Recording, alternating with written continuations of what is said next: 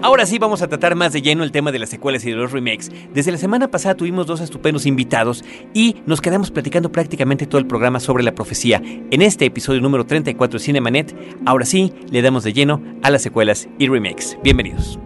¿A poco te apantalla el séptimo arte? Bienvenido a Cinemanet, la mejor dosis de imágenes auditivas para la apreciación cinematográfica. Las butacas están listas. Toma tu lugar y acompaña a Carlos del Río y Roberto Ortiz. Disfruta el cine con todos tus sentidos. Frecuencia cero, la otra radio.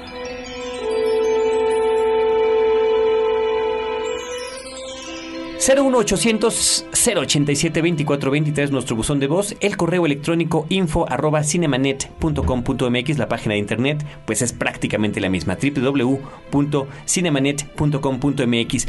Roberto Ortiz, ¿cómo estás? Yo soy Carlos del Río, les doy la más cordial bienvenida. Pues que hemos eh, tenido que esperar una larga semana para por fin abordar este tema tan anunciado. Pero han regresado nuestros invitados, lo cual les agradecemos muchísimo. Jorge Ávila, ¿cómo estás? Muy bien, Carlos, muchas gracias. Y pues bueno, ahora sí vamos a darle a los remakes. Ahora sí vamos a darle. Ya habíamos comentado desde la semana pasada las actividades de Jorge Ávila como crítico de cine. Particularmente es ahora el encargado editor de la sección de cine del periódico Record. Antonio Camarillo, ¿cómo estás? Bien, ¿cómo están ustedes? Buenas noches. ¿Te gustó lo del podcast?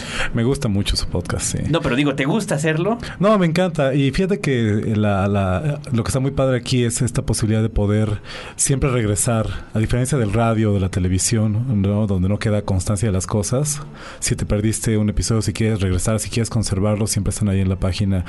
Eh, creo que realmente sí abre posibilidades distintas a, lo, que es la radio tradicional. No, y bueno, y de, alguna manera, eh, hasta para nosotros es muy útil porque nos podemos tomar la referencia en cualquier momento. Si a alguien le interesa determinado tema en particular, como hemos tenido entrevistas muy interesantes con directores de cine mexicano. Hace unas eh, cuantas semanas platicamos con Juan Carlos Rulfo sobre la película En el Hoyo, un enlace desde Ecuador con el director de Crónica, Sebastián Cordero, películas que están vigentes, películas del cine también mexicano y latinoamericano, que es bueno discutir, pero también podemos A estar como ahorita platicando de lo más selecto, vamos a ponerlo muy entre comillas, del cine hollywoodense con el asunto de todas estas películas del verano que están por llegar. Algunas ya llegaron, algunas gustaron, la mayoría decepcionó y muchas de ellas se trata de secuelas, de remakes, de adaptaciones del cine a la televisión, de adaptaciones del cómic al cine y después secuela y después viene una que otra precuela este mismo año. Regresa James Bond en su película número 21 de las oficiales, pero ahora van a empezar a contar la historia de James Bond desde el principio. El 007 a partir de la primera novela rescatan los elementos de la primera novela, lo ponen en el contexto eh, internacional contemporáneo y contratan a un nuevo actor. Así es, y fíjate, creo que últimamente eso es lo que hermana todo este fenómeno de secuelas, como mencionas, de secuelas, de remakes, de precuelas, de adaptaciones de otros medios, ¿no? Últimamente, lo único que está buscando la industria de Hollywood con esto es eh, poder manufacturar productos a la medida de un público que ya está predeterminado, ¿no? Tú sabes que hay una fanaticada para los hombres X, tú sabes que hay gente que está esperando la segunda parte, bueno, la siguiente película de James Bond, tú sabes eh, que una novela gráfica, como fue en su momento este Camino a la Perdición, podríamos decir, tiene también su nicho entre el público eh, y los programas de televisión, por supuesto. Y esto es últimamente el, mejor gancho para Hollywood para en un momento dado decir, bueno, pues aquí ya no tengo que, que arriesgar, ya no tengo que echarle más imaginación, sé que ya hay un público este, al que le puede interesar este producto y nada, se trata de, actualizarlo, hacerlo lo más accesible a todo el, mayor segmento de mercado posible, aventarlo y esperar a que funcione para aventar el siguiente, ¿no? Lo malo de todo esto es que eh, es una especie de cine desechable. Es como si fuera la fast food. O sea, es comida que mm, pues, te avientas y a lo mejor pues está rico y, ya. O sea, no te deja nada nutritivo, no te dejan... Vamos.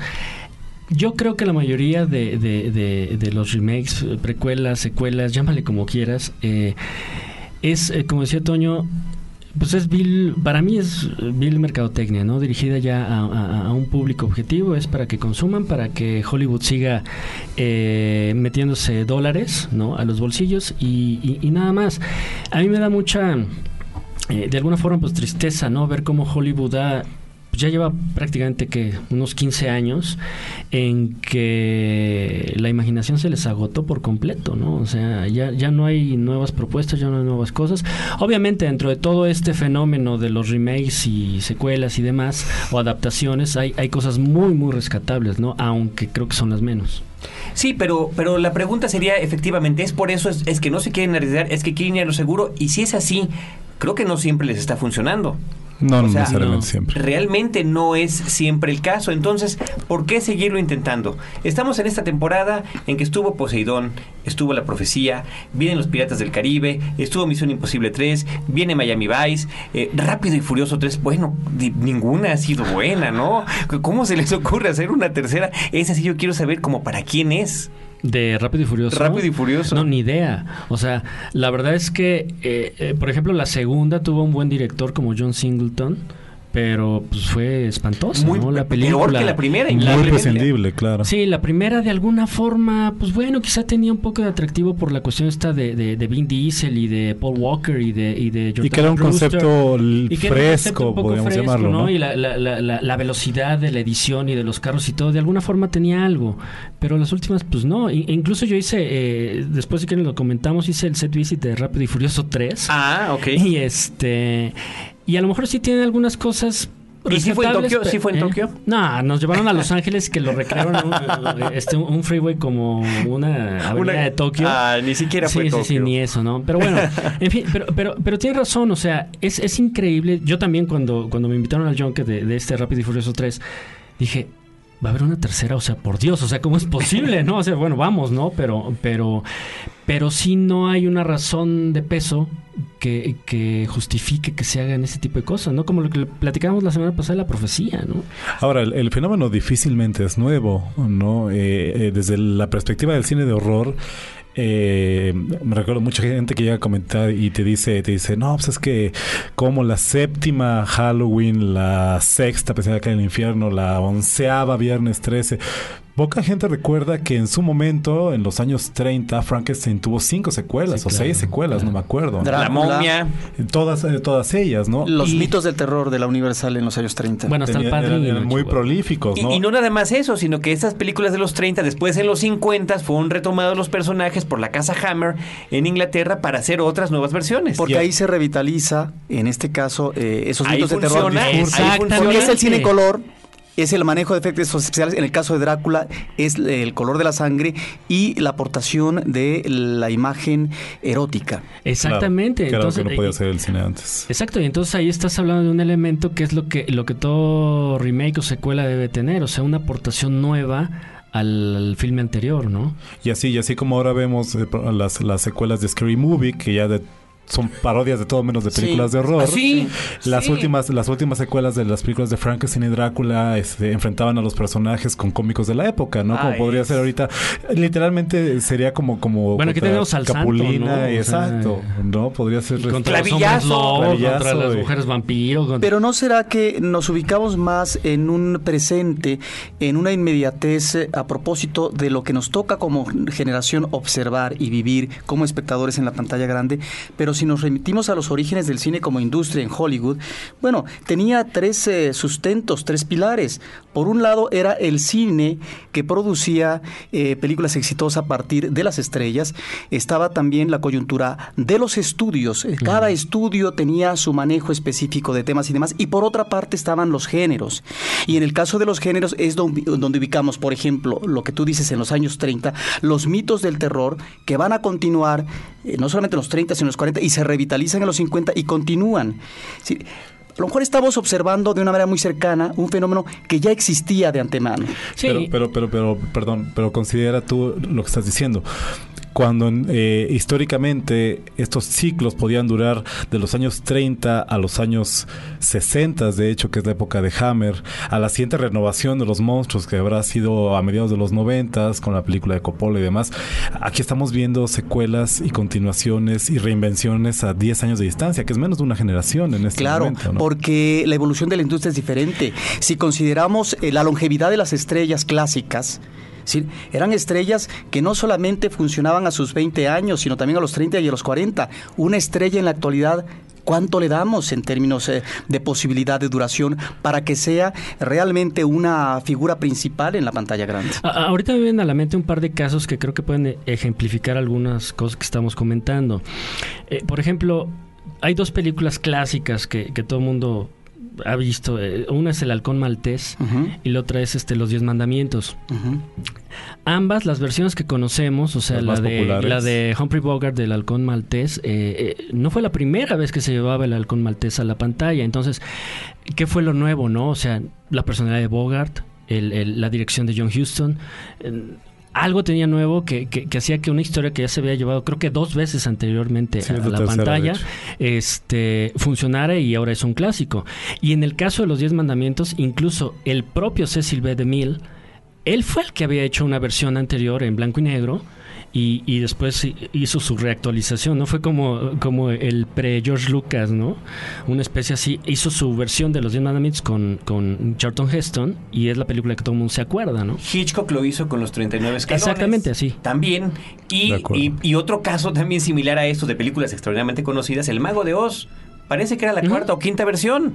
Sí. Había películas. Y la de Víctor Fleming es claro, la- es la Había películas mudas, había películas en blanco y negro. Esta llega con eh, este gran inicio en blanco y negro y de repente al llegar, por supuesto, al mundo de Oz es el mágico mundo del color y no me refiero Pero a es lo que, pero- exacto, pero es lo que decía Roberto, o sea, también es, es que era el Star System, o sea, tienes el, el Mago de Oz que no era la primera vez que se hacía, pero tenías ahí a un director, Víctor Fleming, que había hecho eh, lo que el bien se llevó, y tenías a, a, a, a Judy Garland, A Judy Garland. ¿no? Entonces, que era pues, la gran estrella que tenía eh, Warner entonces, ¿no? Entonces, Ahora, ¿no será también que en la actualidad industrial hollywoodense, esta se enfrenta a toda una serie de retos? A propósito de la taquilla, tan solo habrá que observar los números no tan afortunados en el año pasado y que por lo tanto eh, tienen que apostar al éxito seguro, entre comillas, porque nunca es del todo previsible que tal, tal película, por muy costosa, por todos los elementos, en este caso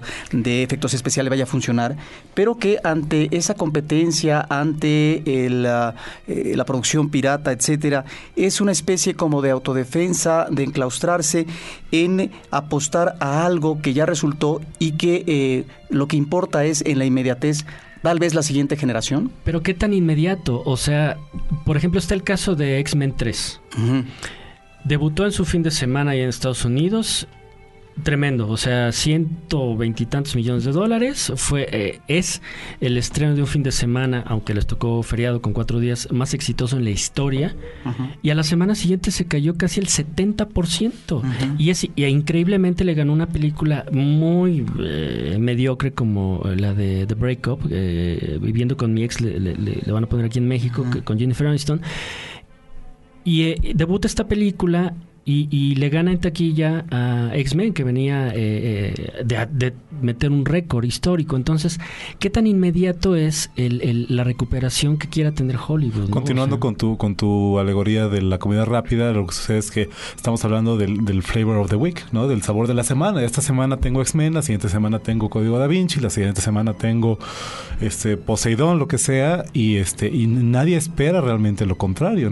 O sea, sería, sería tonto para los estudios pensar que su película se va a sostener en primer lugar durante semanas y semanas. Pero, pero no. es Aunque- aunque- ¿no? Ah, Es la- lo que apuntan y sobre todo sí. son las- los grandes estrenos que vienen anticipando con tanto tiempo. ¿no? Más Ah, comparaciones ah, gastronómicas es repartirse el pastel, sencillamente. ¿no? Aunque hay casos especiales, ¿no? Porque, por ejemplo, en 97, cuando se estrenó Titanic, pues ya existían los, los complejos estos, los multiplexes, ¿no? Ajá. allá en Estados Unidos. Y Titanic duró medio año o más, casi un año en cartelera. siete meses después de que se estrenó. Y seguía. Exactamente, y seguía y seguía y seguía, ¿no? Igual que la misma película. y, cada seguía y seguía. función se volvía a hundir. Exacto, ¿no? O sea, Qué mala broma, ¿verdad? Yo creo que nos vamos a un corte. Yo creo que ya. Antes de que Mejor. Mejor. Vámonos a un corte. Esto es Cinemanet. Volvemos en un instante.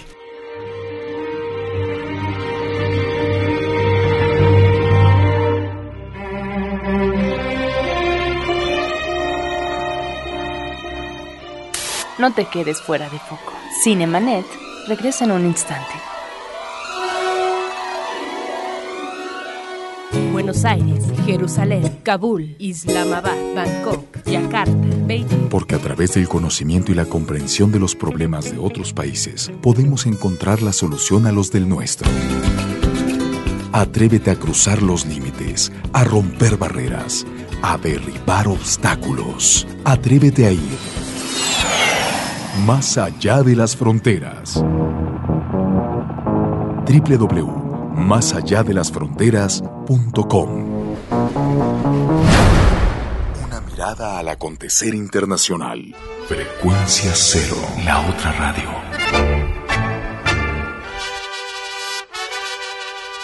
Interplanet presenta su nueva división. Frecuencia Cero, la otra radio. La primera propuesta formal de producción de contenidos podcast en México. Frecuencia Cero, la otra radio. Porque la radio se está quedando sin oyentes.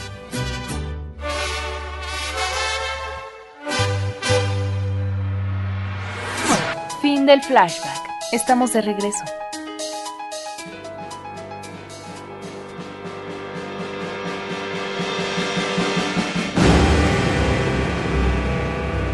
Sobrevivimos al naufragio y aquí continuamos.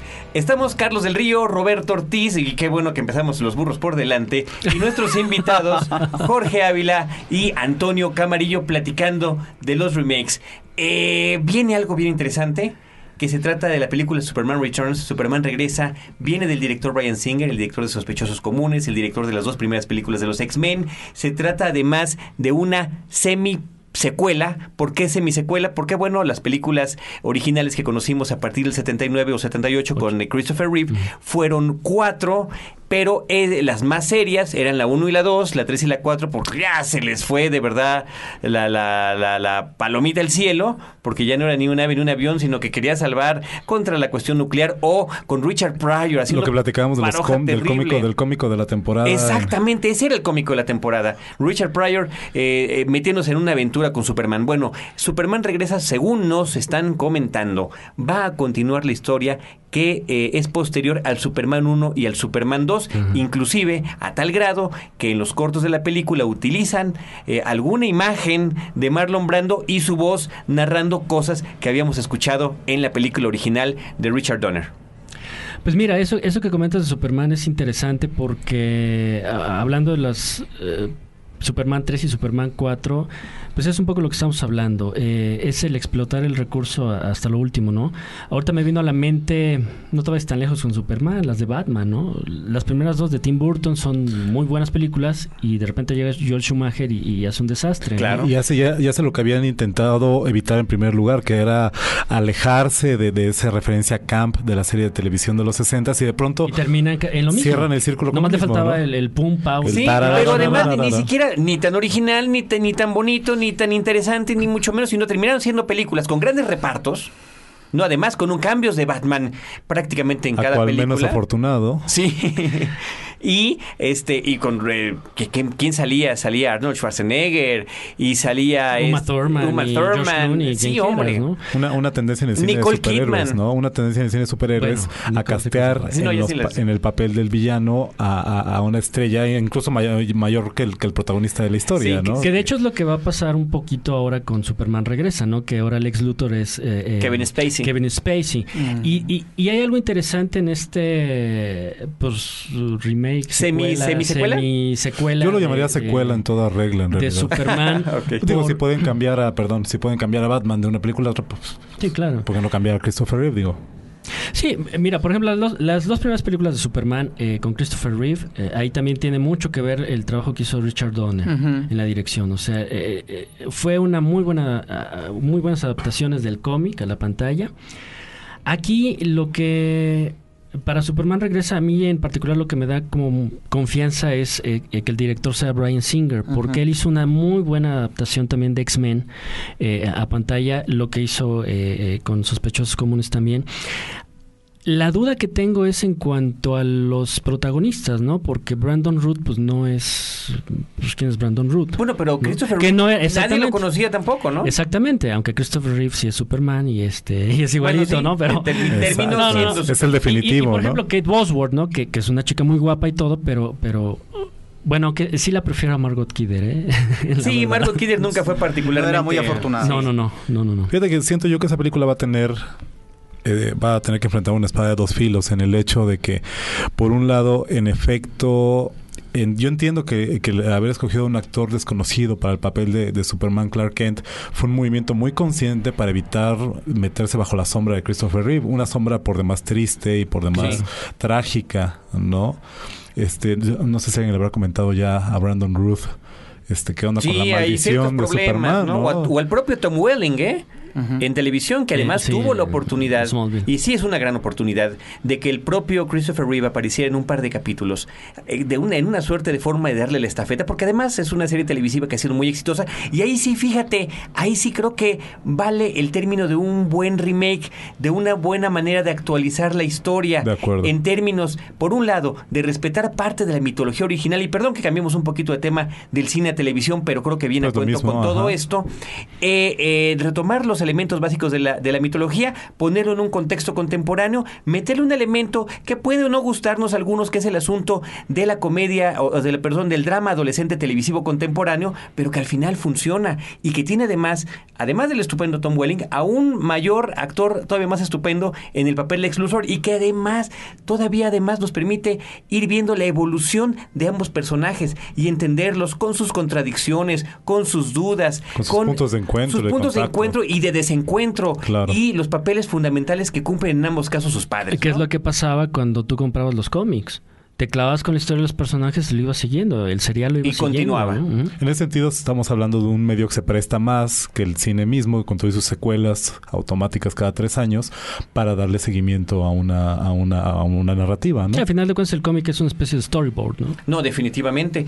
Y ahora hay otro, hay otro tema en este, dentro de este asunto de los, de todos los remakes, que tiene que ver con el retomar películas de otros países y adaptarlas con, bueno, de entrada al inglés, porque si no es en inglés, creo que no las van a ver por allá y, eh, y ponerles actores que puedan ellos identificar, ya sea de comedias del cine francés, de películas como Abre los Ojos del cine español y ahora esta fiebre eh, terrible de eh, remakes de las películas de horror asiáticas. Que, que, siento yo que es una fiebre que debe estar por ceder ya, porque si bien es cierto que en su momento parecía ser que el cine de horror oriental y el cine de horror americano inspirado que retomaba historias y conceptos o una estética del cine oriental este eh, eh, había traído frescura y un y un renacimiento para el género de horror que si somos sinceros ha estado de capa caída durante ya la mayor parte de los noventas y, lo que va de esta época. Eh, también es cierto que, que al ritmo que mencionabas hace rato Roberto en que se están regenerando y, y, y que pasan los contenidos y las narrativas hoy en día yo siento que a escasos años de haber aparecido El Aro y de haber aparecido las primeras películas de fantasmas greñudas, el, subgénero está ya más que agotado en este momento. Sí, y totalmente de acuerdo. Y de hecho eso creo que es muy sintomático con lo que pasó con El Aro 2. Porque incluso El Aro 2, la versión de Hollywood, la hizo el mismo Hideo Nakata, que fue el que hizo el Aro 2 eh, japonesa. Entonces, y no funcionó, no funcionó ni con crítica ni con taquilla. A diferencia del Aro 1, que de alguna forma, pues teniendo a Naomi Watts y todo esto, pues este funcionó. La dirigió Gore Verbinski, ¿no? La primera del Aro, eh, el remake de Hollywood. Entonces, yo estoy de acuerdo. O sea, creo que como toda fiebre, eh,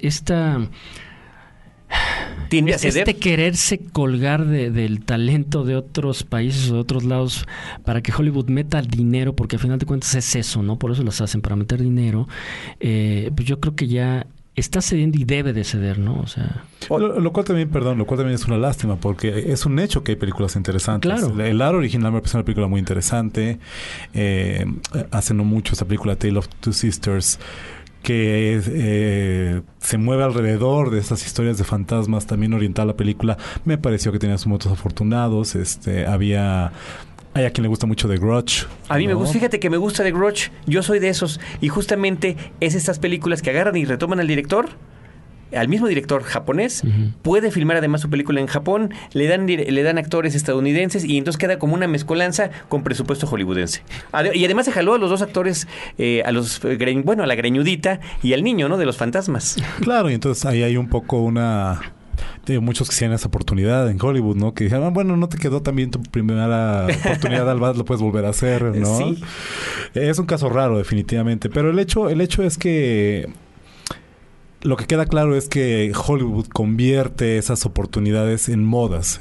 Que se, que, que se inician y se terminan en sí mismas y con la misma celeridad con que cualquier movimiento en Hollywood o cualquier moda pasajera, O como- sabor de la semana pasada. O como cualquier academia o cantando por un sueño o todo este tipo de cosas que hay en la televisión mexicana, ¿no? O sea, que es explotar la fórmula hasta que por Dios Porque ya sáquenlo. Porque sabes que en tres meses más o en seis meses más ya no va a dar y Ujú. empiezas a pensar en otra cosa. Ahora, Pero pero, a lo mejor, a lo mejor hay una ventaja por ahí que de repente es echarle el reflector a la película original y mucha gente que no tenía la referencia de repente dice, bueno, así como platicábamos la semana pasada, eh, este asunto de que en la profecía original la gente iba a checar su Biblia a ver si efectivamente venían estos eh, pasajes, la gente pues decir, oye, ¿qué tal si checamos ahora en el videoclub? Porque muchas de esas películas ya están en el videoclub.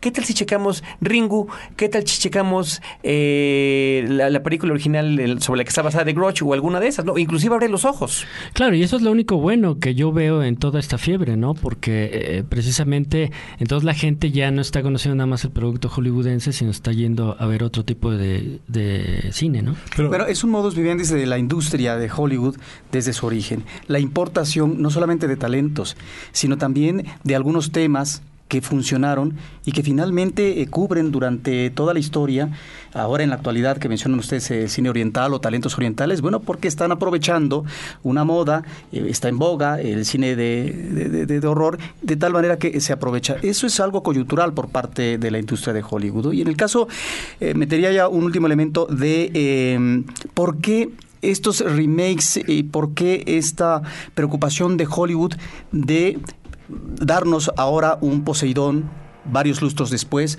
o un Superman varios años después. Eh, porque están también ante el manejo de los efectos especiales, que es algo muy importante en el caso de la gran producción. Si ubicamos tan solo una película clásica de ciencia ficción como 2001, Odisea del Espacio, que estamos a un Kubrick, que era un gran técnico en el manejo experimental de la imagen, etcétera, eran 20 los efectos especiales. Pero ya en la siguiente década, estamos hablando de los 60 en 2001, para la década siguiente con ah, la Guerra de las Galaxias estamos hablando de más de 300 efectos especiales controlados por computadora. Entonces es también una gran inversión y una apuesta a este elemento visual. Chequemos tan solo el dato de Poseidón. Sí, creo que hay una gran diferencia. eh, Manejos eh, un tanto convencionales, efectos especiales de otro tipo para aquella época que funcionaron, que tuvieron su impacto y que ahora realmente nos sorprende y decimos, bienvenidos. Ahora, funcionan todos porque también estaría el caso, por ejemplo, de King Kong. En su tercera entrega, utilizando primero la animación cuadro por cuadro, Ajá. después fue la situación del hombre disfrazado y los efectos de maquillaje, y ahora nos llega con una suerte de combinación, porque viene a ser la, dimensión- la animación digital, pero además basada con un hombre que tiene que ponerse, si no el traje de simio, sí este traje que de manera, a, pro- a propósito de la Sí, tecnología... Serkis, que le capta Claro, todos los movimientos. claro. Ujú. Yo, yo sí temo, yo sí temo que, digo, vamos, me pasó la última vez que vi Superman 1 o 2, no recuerdo en la televisión hace no demasiado tiempo. La película ha envejecido en ese, en ese sentido, terriblemente. Claro. Eso pasa con los efectos especiales. Y recordemos que el eslogan, uno de los eslogans de la película es creerás que un hombre puede volar. Y Bueno, pero, creías perdón, pero en el 78 sí te lo No, creías. no, absolutamente. Como en los años 30 te creías que había un gorila trepado en la punta En de la del State, claro. ¿no? Y, y vamos, ahí, ahí, ahí el hecho sería que más allá de, de, de- de los efectos, de la capacidad técnica, eh, si la historia es buena y la historia captura la imaginación Claro. del público, es Claro. realmente... Exacto, exacto. Es que, es que el cine, eh, eh, todo es la historia, ¿no? O sea, si tú tienes una buena historia, aunque el director sea malo, la puedes rescatar, ¿no? Pero puedes tener al mejor director del mundo y si no tienes historia, pues Sí, no, tengo que trabajar. Es Ahora, lo yo que te voy a decía decir- Kurosawa. Ahora, yo te voy a decir una cosa. Este, lo cierto es que, en efecto, creo que sería como la conclusión perfecta para la noche. En efecto, no hay nada nuevo bajo el sol, ¿no? Y si tú te pones a verlo, dos franquicias que a mí me gustan particularmente y que me parecen además, bueno, que han demostrado ser exitosas, que sería la franquicia de Star Wars y en el caso del cine horror, la franquicia de Alien, No estamos hablando de películas que en su momento, si bien no estaban recuperando directamente una anécdota o una historia específica de, de una película anterior, de un cómic, de una serie de televisión, de lo que fuera, sí fueron hechas por individuos que supieron beber de varias fuentes, que estaban muy presentes y muy a la vista de la gente, pero que nadie se había dado la maña de combinar de una manera eh, novedosa y original. En el caso de Star Wars estamos hablando de, de- de- de- del concepto del space opera combinado con el cine de samuráis, con las referencias al cine de Kurosawa, con el western, todo eso en un contexto de ciencia ficción futurista, pero que ocurría en el pasado, con conceptos de New Age, tantos elementos que en efecto te crean la, la ilusión de un, de un universo nuevo por explorar. Y que fue una reunión muy especial de muchos talentos que confluyeron. Además. Y que dieron, no nada más ese asunto de que George Lucas haya inventado tal historia, se supo rodear de la gente que supiera ayudarle a contarla eh, visualmente, en sonido, en música, etcétera, etcétera. Exactamente. En el caso de Alien, en el caso de Alien tenemos una película que, que no niega su parentesco con otras películas eh, clásicas del cine de ciencia ficción, sobre todo de los años 50.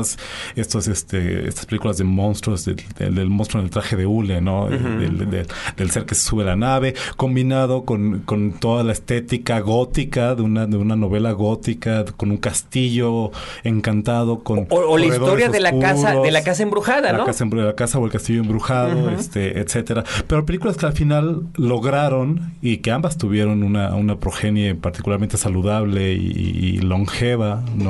En, materia de secuelas. Eh, dos películas que lograron echar mano de muchos elementos para crear algo que podríamos llamar original. Sí, es que creo que ahí eh, tendríamos que diferenciar qué es un remake y qué es una secuela, ¿no? O sea, porque un remake, digo, le platicamos la semana pasada con la profecía, ¿no? O sea, es... eh, si no le vas a aportar algo nuevo, o como lo que mencionábamos hace rato de los casos del halcón maltés o el mago de Oz o así, eh, ese es un remake. Y la secuela, ¿hasta qué punto te puede dar, eh, o hasta qué punto tienes carnita como, como escritor de la historia para que te dé? Y digo, secuelas las han hecho George Lucas, las ha hecho Steven Spielberg, las ha hecho Coppola, ¿no? Con El Padrino. Claro. Cameron. James Cameron. Entonces, eh, Tim Burton. Tim, Tim Burton, Burton. claro. sí, es- Secuelas y remakes, además, ¿eh? y remakes también. Bueno, que ahí, ahí nomás en, rápido en el caso de Tim Burton, de las peores películas que creo que tienen su El planeta de los es el remake del planeta de los simios. absolutamente. ¿no? Y yo soy fan de Tim Burton y de, de verdad lo admito. Tendrás que admitirlo. Lo admito completamente. Pero ¿por qué no efectivamente, como dice Antonio, para cerrar con un eh, buen tono este asunto de las secuelas y los remakes, hablamos de algunos que consideremos que sean buenos? De entrada se me ocurre pensar, hablando de Tim Burton, Charlie y la fábrica de chocolate, es un remake que yo disfruté tremendamente, a pesar de que está eh, basado además, eh, originalmente es un libro para niños, o La cosa del otro mundo de John Carpenter. John Carpenter es un cineasta que, que siempre ha sido como, como de, de hit and miss, que le llaman, ¿no? De pronto le, le atina muy bien, de pronto se queda en una idea. Y hace mucho que no le atina muy bien, ¿eh? Estamos muy de acuerdo. Desde la cosa del otro mundo. En efecto, la cosa del otro mundo retomaba un concepto como la mosca de Cronenberg. Exactamente, Son, similares exactamente. en ese sentido, ¿no? Eh, la película de Carpenter eh, sigue un poco más fielmente la, la anécdota ori- original, se desprende un poco de, de todo este clima de paranoia anticomunista por- eh, propio del contexto de la película original y la, y la, y la actualiza, creo yo, sobre todo con la cuestión de los efectos especiales y con las posibilidades técnicas que le permitieran contar una historia más impresionante. En el caso de Cronenberg estamos hablando de una completa reimaginación a partir de las inquietudes del autor, que creo que en este caso la palabra no se usa en balde, en el caso de Cronenberg, eh, a partir de las inquietudes personales del actor y mucho más amarradas, ah, mucho más amarradas con su contexto, con un- una década de los ochentas donde la enfermedad, no únicamente eh, la metáfora que todo el mundo quiso ver al SIDA, sino al cáncer o al mismo envejecimiento, tenían mucha más resonancia que la historia original, que no pasaba de ser una pequeña anécdota simpática de propia del cine de ciencia ficción de los 50. de la mezcla entre un hombre y, y una mosca, ¿no? Que además, este, pues era una situación mucho más elemental porque era el intercambio prácticamente de cabezas, ¿no? Entre ambos. Sí. ¿Algún otro? Pues mira, recientemente creo que un buen remake que no tiene nada que ver con efectos especiales ni nada de esto es eh, eh, Ocean's Eleven, la gran estafa, la de Soderbergh. Eh, la película original con Frank Sinatra y su Rat Pack, pues la verdad era medio crona, ¿no? O sea, era bastante X. Y creo que el remake que hizo él con y con gente famosa, ¿no? Como Julia Roberts, eh, eh, George Clooney, Brad Pitt, o sea, gente pesada eh, en términos actuales, creo que es una buena, es un buen remake, ¿no? Eh, otro remake bueno que será, bueno, estamos hablando de los clásicos que hablamos hace rato. Eh, no sé, no sé, no sé ahorita. De repente no- no sale tan De repente son ¿no? tantos que no, No hay no- no muchos. salen tan fácil, No. Porque eh, sí. Pero el Drácula de Coppola. el Drácula de Francis Ford Coppola, que también se me hace una estupenda película, ¿no? Y que, y que era parte de un movimiento que introdujo. Usurpadores de cuerpo, ha habido también. Ha habido Bueno, sí, de, de hecho parece que viene una que es muy similar, aunque ya no retome el tema, eh, protagonizada por Daniel Craig, que ahorita se me escapa su nombre, pero ya lo checaremos y lo pondremos en el blog de la semana. Así es. eh, en el caso de. Hace no mucho tiempo, en el caso del cine de terror, hace eh, dos, tres años, tuvimos el caso del remake de La Masacre de Texas. Una película, a mi gusto, técnicamente muy competente, con un buen manejo de suspenso de la emoción, que, lo, que logra entender cuáles son los, resortes, los resortes de la audiencia en el, en el clásico juego del, del gato y el ratón, pero que sin embargo al mismo tiempo está como completamente desprovista de un contexto que siento yo en el caso de la película original era muy importante y, y lo que realmente le da sustento. Eh, eh, estamos hablando de la década de los 70 de, este, de, tras ciertos conflictos sociales, en plena crisis, el inicio de la crisis de la familia, que es uno de los temas recurrentes del cine de horror desde, los- desde los años 70 ¿no? y que son cosas que hoy en día ya no amarran de la manera que amarraban con el original. Y sin embargo es una película que se deja ver, que se deja ver, que se disfruta y con la que uno sale con un buen sabor de boca, ¿no? Sí, creo que otro buen remake es eh, La Guerra de los Mundos, la versión de Spielberg. A mí sí me gusta también. No por ser Ah, yo. es muy yo- polémica. No ¿eh? por ser yo fan no, de dilo, Spielberg. Antonio, no te gusta. No, dilo. Pero no gusta. yo, yo le veo a esto, a este, a este remake, más allá de los efectos especiales, que obviamente pues hay siglos de diferencia, ¿no? En, en la original todavía se ven los, los hilitos. Pero, Literalmente pero, se pero obviamente, bueno, está tenía un contexto, ¿no? De, de- de Guerra Fría y todas esta- estas situaciones, holocausto nuclear probable. Eh, lo que se me hace interesante, y eso creo que es un buen ejemplo de cómo quizá debe ser un remake.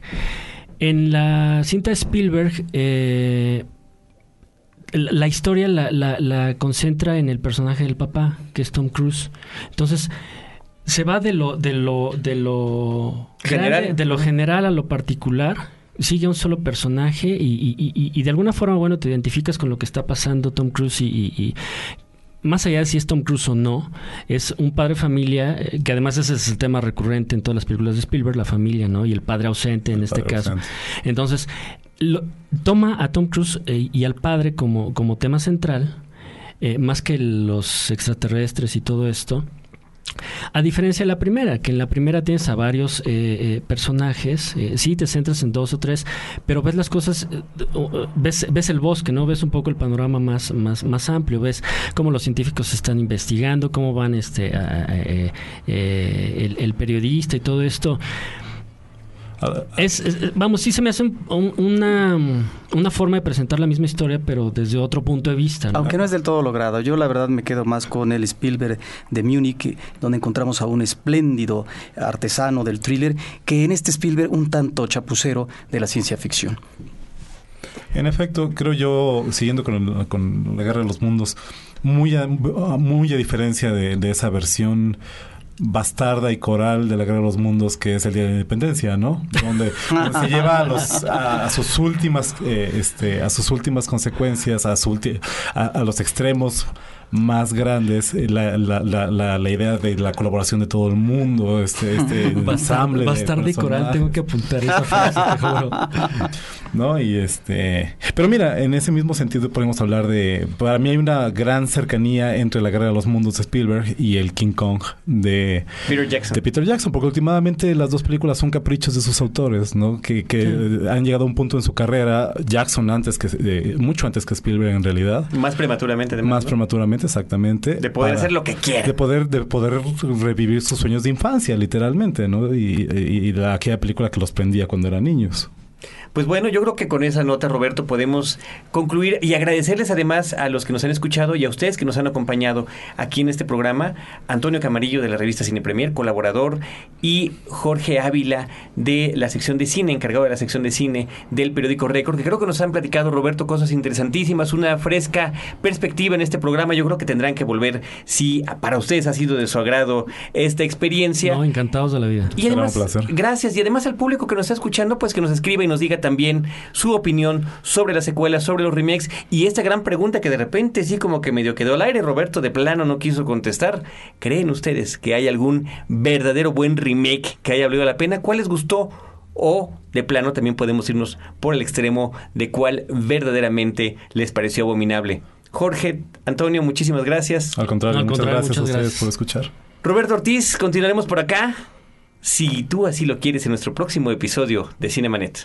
Y yo creo que aprovechando a estos eh, colegas, pues seguramente podríamos eh, trabajar sobre un programa de cine de horror. Ah, estaría perfecto, perfecto platicar en una próxima ocasión con ellos. Muchas gracias a todos.